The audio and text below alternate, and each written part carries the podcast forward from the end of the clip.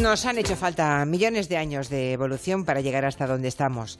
Es la historia de la humanidad que cada lunes convierte en masterclass apasionante el profesor Juan Luis Arzuaga, catedrático de paleontología y codirector de Atapuerca. Profesor, buenas tardes. Hola, ¿qué hay? Buenas tardes. Buenas tardes. En la, en la última lección, el profesor Arzuaga nos habló de la adolescencia de ese hombre y mujer en evolución, ¿no? Em, de, de ese individuo un poco cabezón, ¿no? muy cabezón, que tenía una, digamos, la cabeza era prácticamente ya como la de, la de, un adulto, pero con el cuerpo más pequeñito, ¿verdad? Una talla reducida. Y del posterior estirón que caracteriza a la especie humana. Estos son algunos de los momentos claves de la intervención del pasado lunes. Y hemos llegado a la primera especie cosmopolita, la primera especie universal que vive en todo el viejo mundo, en los tres continentes, que es el Homo erectus. El tema de la pubertad de los humanos. Sí, y está muy vinculado también al aumento del cerebro. Tiene que ver con la alimentación, con la dieta y también tiene que ver con la duración de la vida y de todas las etapas de la vida, incluyendo entre ellas la infancia. Hay un periodo intermedio que conocemos como la pubertad, que es exclusivamente humano. Básicamente lo que aprende un niño es a vivir en sociedad, a relacionarse, a ser un ser humano. Enseguida alcanzan un nivel de inteligencia, por ejemplo, una capacidad para las matemáticas que es comparable a la del adulto, y sin embargo su comportamiento no es el de un adulto, aún no saben ser adultos. Mientras el niño aprende, interesa que el niño no resulte muy caro en términos de calorías, que no tenga un gran tamaño y al mismo tiempo que, que no constituya un competidor o una amenaza. Es decir, que siga siendo niño mientras se va socializando. En Homo erectus todavía no se ha llegado a esa etapa, que hay que esperar un poco más. El cerebro todavía no es lo bastante grande. Eso vendrá a partir de Homo erectus. En, en Homo erectus el cerebro solamente ha doblado al cerebro de un chimpancé y por lo tanto supone un gasto energético considerable. Por una parte tenemos el sistema digestivo, por otra parte tenemos el cerebro y el tercero son los órganos vitales como puede ser el hígado, el corazón, riñones y demás, ¿no? En Homo erectus tenemos un cerebro más grande, el doble que el de los australopitecos, y lo que nos preguntamos es cómo lo ha conseguido. ¿no? Los recursos animales son más fáciles de procesar, requieren tubos de gestión más cortos. Si alguien, eh, si una especie se hace cazadora, aumenta su plasticidad ecológica. En otras palabras, se pueden cazar cebras, que, que es una especie africana, pero también se pueden cazar caballos, que es una especie asiática, o se pueden cazar bisontes. Todo gira en torno al cerebro y eso incluye también la longevidad. A más cerebro, más larga vida. Bueno, pues apasionante. Lo dejamos ahí en el Homo, en el homo erectus. Y mm, estábamos más o menos en hace un millón de años, ¿verdad, profesor Arzuaga, más o menos? Sí, habíamos anticipado el final de la historia, casi el final de la historia, que eran los neandertales y los sapiens. Y los sapiens, eso es. Acabamos, acabamos con ellos, con neandertales y, neandertales y sapiens. Y, entonces nos toca ahora... Eh, eh, nos toca ahora investigar eh, dónde y cuándo y, cómo surgieron unos y otros. Y para eso hay que ir a Atapuerca, ¿no? De alguna forma. Para eso tenemos que ir a Atapuerca. Atapuerca. Ahí está un poco el libro abierto del, del pasado, ¿no? Sí, Atapuerca no nos ha proporcionado los fósiles más antiguos, porque esos son africanos, pero sí que nos aporta muchas claves de, sobre los orígenes de las dos especies que quizá más nos interesan. La nuestra, por supuesto, y la otra que nos fascina y que, y que, y, que tanto nos apasiona, que son los neandertales. ¿Qué, ¿Qué encontraron en Atapuerca? ¿Qué hallaron en ese yacimiento que sigue tan presente en nuestra historia? Pues mm, de entrada encontramos un, poblamiento humano de nuestro continente Europa eh, mucho más viejo, más del doble de lo que se pensaba.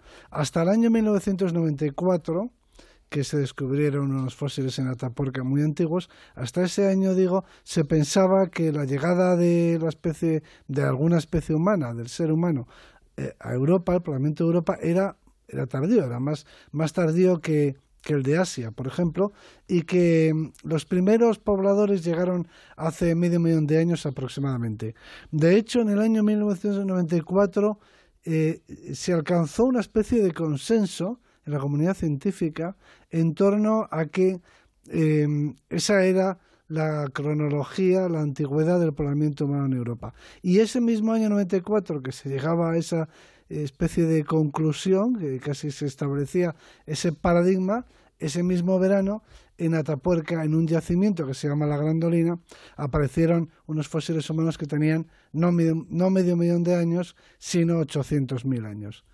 Y eso indicaba... Cambió todo, claro, les dejó todos los científicos, imagino, el día del descubrimiento debieron de quedarse todos noqueados, ¿no? Bueno, en un primer momento se preguntaban si realmente la antigüedad era tan grande. Eh, claro, no se podía poner en duda mm, la naturaleza de los hallazgos. Eran humanos y luego veremos que eran muchos humanos y además eh, se habían acumulado en circunstancias mm, particularmente interesantes.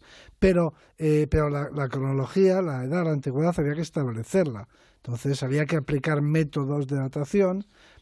algunos, nosotros empezamos con calculando la edad en función de la fauna, concretamente de la microfauna, por, por la presencia de, de una especie em, de, de, roedor antigua, y esa fue, ese fue el primer indicio.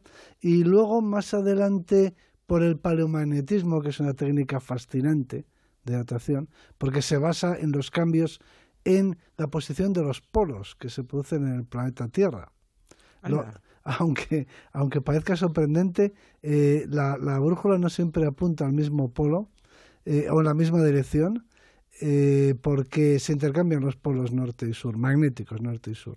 Y esos cambios quedan registrados, que es la segunda cosa maravillosa. La primera es que se produzcan cambios en, en, el campo magnético que produce el planeta, la, Tierra. Y, que, y que, que se vayan alternando los polos magnéticos. Y el segundo es que eso quede registrado en el sedimento en el sedimento. Y queda registrado porque como si fueran pequeños imanes, algunos minerales de la arcilla quedan orientados eh, según el campo magnético predominante en cada momento. Y así fue cuando vimos, como vimos, que la orientación de esos minerales indicaba que los fósiles em, habían sido enterrados en el periodo, en un periodo mm, en el que la polaridad magnética era la inversa, la contraria a la de ahora, y eso, eh, por lo tanto, tenía más de 800.000 años redondeando. Y luego vinieron otros métodos de datación que se han ido aplicando y se siguen aplicando, basados en diferentes elementos radiactivos, en resumidas cuentas, y, bueno, y finalmente se ha confirmado que tienen mm, entre 800 y 900 mil años y más cerca de los 900 mil años que de los 800 mil. 900 mil años. Nos aproximamos al millón de años de antigüedad, pero es que todavía más tarde, eh, algunos años después, apareció una mandíbula en un yacimiento también de Atapuerca, que solo ha proporcionado esta mandíbula y una falange, eh, pero eh, que tienen más de un millón de años, quizá un millón y cuarto de año, un millón doscientos mil. Madre mía y ahí es, además es, es, en el momento en el que empieza el registro fósil. Eh, hay unos eh, yacimientos en, en, España, en el sur de España, en Granada, en Orce, en la zona de Orce, eh, donde se han encontrado también mm, evidencias arqueológicas, pruebas arqueológicas de presencia humana en esas, en esas cronologías, hace un millón y pico de años. O sea que en la península ibérica había seres humanos mucho antes de lo que se creyó hasta el año 94. Hasta el año 94. El doble casi, ¿no? O más. Más, del doble. De, más del doble. medio millón. A millón y pico de años. Mil, sí. Sí, y entonces ahora ya sabemos que, eh, pues eh, seguramente en el momento en el que se produjo la expansión humana fuera de África, pues eh, se poblaron al mismo tiempo Europa y Asia. Europa no deja de ser una península occidental de Asia, es un continente pequeño, a fin de cuentas, y por lo tanto incluso puede ser la llegada del ser humano a Europa puede ser anterior al millón doscientos mil años. Ya lo iremos viendo con el tiempo. Millón doscientos mil años que llega. Que... Pero eso es suficiente, sí. Y la especie que llega en ese millón doscientos mil años eh, no la conocemos bien porque solo disponemos de una falange, que es un hueso que no dice mucho, y de una mandíbula con algunos dientes, pero podríamos suponer que es Homo erectus, que es la especie que ya conocemos, la que se extiende por todo el mundo. Homo erectus. ¿Y el Homo antecesor? Es ese otro que encontramos en el yacimiento llamado la Grandolina y que tiene cerca de 900.000 años, que es 300.000 o 400.000 años posterior en el tiempo, ha evolucionado lo suficiente como para convertirse ya en otra cosa y esa otra cosa se llama, la llamamos nosotros Homo antecesor. En ese yacimiento, en, en un nivel que está por excavar todavía, es decir, que va a proporcionar muchísimos más fósiles, pero muchísimos más. O sea, no, no, no, están cerradas todas las teorías. Igual hay que seguir rectificando con el paso de los años. Al, menos, sí, claro, porque se va eh, la ciencia se construye, el conocimiento se construye, así de simple, ¿no? Se amplía, diríamos. Eh, y, y el yacimiento, el nivel que contiene esos fósiles humanos se ha excavado en una extensión muy pequeña, porque se excavó en un sondeo y luego en una excavación eh, poco extensa y cuando se excave dentro de unos años, no muchos, se excave en, una extensión pues de 100 metros cuadrados, por ejemplo, el yacimiento, ese nivel con fósiles humanos, pues aparecerán, yo espero que miles de fósiles humanos, cientos por lo menos de fósiles humanos, porque sabemos que allí por lo menos hay 11 individuos eh, y lo interesante es preguntarse cómo, cómo llegaron hasta ese lugar estos mm, restos humanos y la respuesta está en los propios fósiles humanos que se encuentran muy fracturados, están muy rotos, es lo primero de lo que nos dimos cuenta. ¿Y eso qué significa? pues que alguien, alguien los ha roto. Eh, eh, hay solo dos especies que rompen huesos, dos especies de mamíferos que rompen huesos, y, y porque tienen las adaptaciones para hacerlo. Romper un hueso no es fácil, hay que morderlo y hay dos especies que, que, tienen la posibilidad de hacerlo. Una es la hiena, la hiena manchada. Sí. La hiena manchada rompen y acumulan huesos en sus cubiles. Y la otra especie es la especie humana. La especie humana también rompe huesos. Por medio de la tecnología. Es decir, no tenemos las adaptaciones biológicas para hacerlo, pero es que los humanos, en realidad nuestras adaptaciones, eh, nuestras adaptaciones biológicas pues son las de un australopiteco, no son tan diferentes. En eso no somos muy distintos de pues de los de nuestros parientes más cercanos, los simios, ¿no? Pero nosotros disponemos de unos órganos, unos órganos artificiales, eh, somos biónicos, casi podríamos decir, desde hace mucho tiempo porque ampliamos nuestras capacidades por medio de la tecnología. La tecnología nos da eh, lo que la anatomía o la biología no nos proporciona y nos permite cortar. La tecnología de la piedra nos proporciona los filos, los bordes cortantes que, que, nuestros, que, que nuestros muy pequeños caninos eh, no nos proporcionan. Eh, claro. de modo que esos huesos rotos lo, harían otros. O los eh, humanos, o los humanos, esa era nuestra pregunta, o los humanos o las llenas. entonces aplicamos la lupa a los restos humanos y descubrimos que estaban llenos de marcas de corte. Por tanto, no fue la hiena, con su dentadura. No fue la hiena, no fue la hiena la que acumuló esos cadáveres, sino que habían sido los caníbales. Otros humanos que se los habían comido. Se habían comido al menos 11 individuos. Vamos a ver, o sea que, aparte, siempre que hablamos de ancestros, de nuestros ancestros, hablamos de los cazadores y los recolectores, pero me está diciendo el profesor Arzuaga que también hubo caníbales. Hubo caníbales hace casi un millón de años y esos, esos caníbales eh, eran caníbales eh, sistemáticos, no se trata de un individuo. Eh, y se trata de muchos. Y, y no parece que se trate de ningún tipo de rito o ceremonia, porque los restos humanos aparecen mezclados con los de sus presas habituales, ¿no? Como con los de los animales que comían. O sea que eh, fueron abandonados después de, de, haberlos explotados, de procesados, ¿no? Es decir, que estamos ante unos caníbales que se comen a sus presas y las presas, en este caso, en otros casos, en el mismo yacimiento, aparecen las presas habituales, ¿no?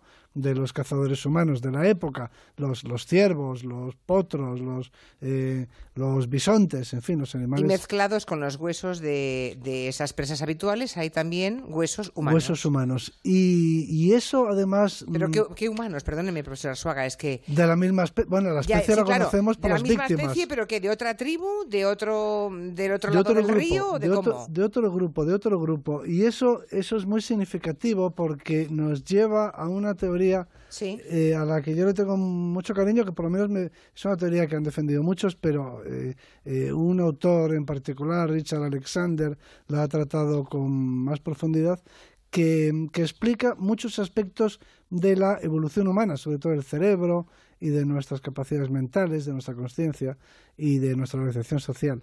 La teoría consiste, se puede decir brevemente, en lo siguiente. Primero se pregunta qué ventajas tiene vivir en grupo. Los seres humanos somos sociales y los chimpancés también. Entonces, ¿qué ventajas tiene vivir en grupo? Eh, las ventajas suelen ser esencialmente dos. Una, protegerse de los depredadores. El grupo, la fuerza del grupo, pues te ofrece una protección frente a, tus enemigos, a los carnívoros. Y otros, en el caso de los carnívoros, se forman grupos precisamente para cazar. Los lobos se reúnen o los leones, que son cazadores sociales, o las hienas, se reúnen para ser mejores cazadores. Es decir, para cazar en unos casos, para evitar ser cazados en otro. Defensa y ataque, vamos, al mismo tiempo. En el, caso humano, se darían las dos.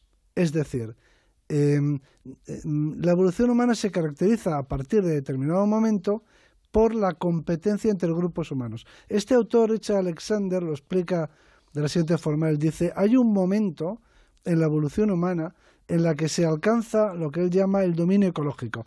En, en, otras palabras, ninguna especie ponía realmente ya en peligro la supervivencia de nuestra especie o de nuestros antepasados. Em, evidentemente, a nivel individual, mm, pues cualquier individuo puede, puede ser cazado o puede, o puede morir por alguna circunstancia, pero lo que realmente constituía una amenaza eran no ya los carnívoros, sino los otros grupos humanos. Y por lo tanto se inició una competencia entre grupos humanos que eran... Exactamente de la misma especie. ¿eh? De la misma especie que favoreció la cooperación, paradójicamente. Es decir, que todas las características que nos hacen eh, cooperativos y que nos hacen em, em, funcionar como grupo, y, por lo tanto relacionarnos con los otros miembros del grupo. Eh, eh, la mayor parte de las características humanas tienen que ver con nuestra sociabilidad, casi todas, muchas de las orgánicas y desde luego mm, casi todas las mentales, empezando por el lenguaje y otras muchas, tienen que ver con la sociedad y la formación de grupos. Em, pues la, formación de grupos se vio eh, favorecida por la competencia entre grupos. Es decir, cooperar para competir, como él lo llama, en un, a partir de un momento en el que la, la, competencia no eran las otras especies, sino que eran los otros grupos, es decir, que estaríamos en una eh, carrera, eh, eh, una, una, carrera armamentística, vamos a decirlo así, entre grupos humanos, unos contra otros, que eso paradójicamente habría hecho que dentro de los grupos se desarrollasen todas las capacidades que, que, hacen más competitivos a los seres humanos. Eso que dicen que si quieres la paz, prepárate para la guerra, ¿no? Y claro, y eso, eh, y así, y, así nos va. Quiero decir, eh, así nos va por un lado y por otro, eh, em, adelantando mucho lo que nos falta, adelantando mucho tiempo, llegamos a, a, lo, a, lo, que vemos de la humanidad actual, que, que es muy cooperativa y muy sociable, y al mismo tiempo tiene una inclinación, peligrosa inclinación, hacia eh, la intolerancia con respecto a, a, los otros, a los grupos ajenos. Qué gran lección, profesor Arzuaga, que sea precisamente ese canibalismo el que, el que nos explica como el que nos, el que nos ¿Cómo eh, somos lo que nos ha hecho humanos? Como humanos, porque desde luego un león no come otro león, un elefante mata a otro elefante. O sea que lo que tenemos de humano, que es en algunas cosas eh, pues fastuoso, maravilloso, está marcado también por unos comportamientos que no tiene ninguna otra especie y que son comportamientos terribles. Claro, sí, porque lo que se plantea este autor, entre otros muchos autores, lo que se pregunta es qué presiones de selección, que es el, el, eh, el argumento que se utiliza, ¿no? la expresión que se usa, qué es lo que pudo haber eh, favorecido el desarrollo de nuestras capacidades de nuestro cerebro social. Nuestro cerebro, ya hemos dicho, que básicamente eh, procesa información social. ¿no? Eh, ¿Cuáles son las presiones de selección? Entonces, la, respuesta durante mucho tiempo la respuesta se buscó en los ecosistemas. Mm, desarrollamos nuestra inteligencia para ser mejores cazadores o para sobrevivir. En, la naturaleza se decía, eh, en la naturaleza hostil, ¿no? Eh, se desarrolló la inteligencia para defenderse contra las fuerzas hostiles de la naturaleza. Bien, pero em, hay un momento en el que nos encontramos ahora, en, esta, en, este curso, en el que nuestros antepasados ya mm, aparentemente mm, están por encima de sus competidores, ya ocupan pues todo el viejo mundo, ya son capaces de vivir mm, casi en cualquier clima y casi en cualquier ecosistema. No, no parece que haya fuerzas naturales, vamos a decirlo así, que puedan amenazarles hasta el punto de em, impulsar una evolución en, en, la dirección de hacernos más sociables, ¿no? Y eh, la teoría esta lo que defiende es que es la competencia entre grupos de la misma especie o entre grupos rivales la que favoreció, digámoslo así, las capacidades humanas para, para colaborar. O sea, no nos hagamos más daño, unámonos, que juntos somos más fuertes. Claro, y en, en, en el Atapuerca tendríamos un ejemplo paleontológico de esta una prueba paleontológica esta teoría, ¿no? De la teoría de que para los eh, para los que eh, las víctimas que encontramos en el yacimiento de Atapuerca, los depredadores eran los otros humanos, no los han acumulado. En esa época había eh, tigres de dientes de sable, había homoterios, y algún homoterio se llevaría por delante algún homínido seguro en alguna ocasión. Pero este, esta matanza, este, este grupo humano que aparece allí, en realidad ha sido víctima de otro grupo humano y una competencia intergrupal. Y eso, esa competencia entre grupos, pues habría favorecido, de ser cierta esta hipótesis, o parcialmente cierta, habría favorecido, claro, todas aquellas capacidades que nos permiten ser como grupo eh, más eficaces, ¿no? ¿Cuándo dejarían de ser caníbales entonces?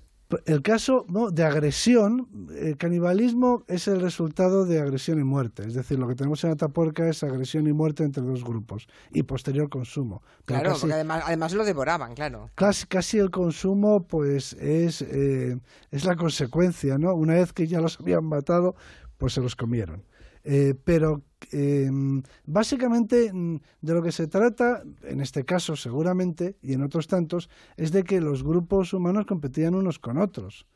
Y aquí hay, em, aquí hay esta paradoja que da, que da lugar a la discusión, no todo el mundo está de acuerdo, eh, pues según la cual mm, ha habido siempre en violencia o agresión o, conflicto o, competencia, como se quiera llamar, entre unos grupos humanos y otros.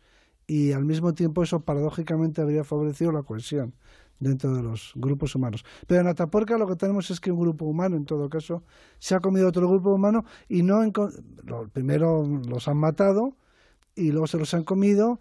Son individuos más bien jóvenes, los muertos ahí, pero también algún adulto es decir, presas relativamente fáciles, algún adulto también cayó y, y claro, no se encuentra nada así, eh, no hay ninguna otra especie que no se encuentre en los yacimientos que ha sido cazada por un grupo de, sus, de su misma especie. Me encanta porque están llegando los oyentes escuchando esta masterclass algunas consecuencias curiosas, ¿no? Hay algunos... dice, por ejemplo, Gustavo dice, evolucionamos gracias al canibalismo y al miedo a nuestros congéneres. Y dice, vaya, somos lo mejor y lo peor de la creación. Claro, e, esa es... Mm, hay algo de eso, desde luego, mm, nos parece a todos. Nosotros como especie somos de una eh, somos de una tolerancia desconocida en el reino animal. Es decir, que nos podemos relacionarnos unos con otros sin cada día, cotidianamente, en un transporte público, en fin, no, no hay ni siquiera amenazas entre los individuos, un poco en el tráfico, pero poco más, ¿no? Decir, tenemos un nivel de tolerancia con el extraño es muy grande y al mismo tiempo tenemos una mm, cierta intolerancia hacia otros. Es más fácil, por lo menos, la manipulación, es más fácil em, enfrentar a un grupo con otro no hay más que entrar en Twitter hoy mismo, profesor Arzuaga. Pero la buena noticia, la buena noticia es que somos muy tolerantes. Es decir, es fácil excluir al desconocido, a la persona o al distinto. Al distinto conocido no, somos tolerantes con el distinto una vez que lo conocemos. Ya. Es decir, que la mejor, el mejor remedio para la intolerancia es Conocer. Sí, es el trato, tratarse, Claro. relacionarse. O sea, tendemos, eh, es el, el ser humano, mm, vamos a decirlo así, tiene ahí una debilidad estructural en el sentido de que es más susceptible de ser manipulado. ¿eh? Porque los enfrentamientos entre grupos se producen porque, hay una, porque los individuos son manipulados. Se, em, se les inculca el odio. El odio hay que, eso lo decía Mandela y tenía razón. El, odio se aprende, no nace uno odiando, ¿no? El odio se aprende, te lo enseñan. Y, eh, pe- pero hay que reconocer que, que hay mucha gente que lo aprende, o que se aprende se, fácilmente. sí, ¿eh? se aprende muy fácilmente. Aunque, es, aunque sigo pensando como Mandela que el odio mm, no se nace con él, que, que, se enseña y se aprende. Pero la ventaja de todo esto es que mm, con el conocimiento y con el trato, con la proximidad, con la cercanía, eh, pues desaparece esa, esa posibilidad de exclusión. ¿no? Sí Uno- empezó, claro, sí empezó a ocurrir eso a sí mismo hace un millón de años, porque no va a seguir ocurriendo hoy, pero desde luego Pero hoy tenemos los medios para conocernos mm, Ya. todos los seres humanos y, y, mm, para estrechar lazos, que se dice, ¿no? Eh, eh, en realidad, si el, el problema de la humanidad es el conflicto entre grupos, el problema desaparecerá el día que todos seamos un único grupo, ¿no? Pues parece que la cosa va en sentido contrario. Bueno, pero Arzuaga. hacia ahí es hacia donde tenemos que dirigirnos. Ya, ya, desde Hoy hemos tenido una clase muy poco paleontológica. Sí, muy poco. pale- Sí, hemos hecho, hemos filosofado más, pero desde luego, escuchándole describir a, a, a esos hechos que demuestran la paleontología de Atapuerca y eh, hoy sí que realmente he sentido que ahí empieza, ahí ya son humanos. Ah, sí, Cuando ya lo contó lo del sudor, me, bueno, me sorprendí. Cuando contó lo de, los, lo de la pubertad, lo de, lo de escoger entre tripas y cerebro, pensaba, bueno, sí, empiezan a ser humanos. Pero con lo que ha contado hoy, profesor, ahí sí que ya estaba el hombre y la mujer contemporáneos. Bueno, contemporáneos, modernos. La semana que viene seguimos. Muchas gracias. Estupendo. Adiós. Adiós. Noticias que demuestran la razón que tiene el profesor Arzuaga. Ya.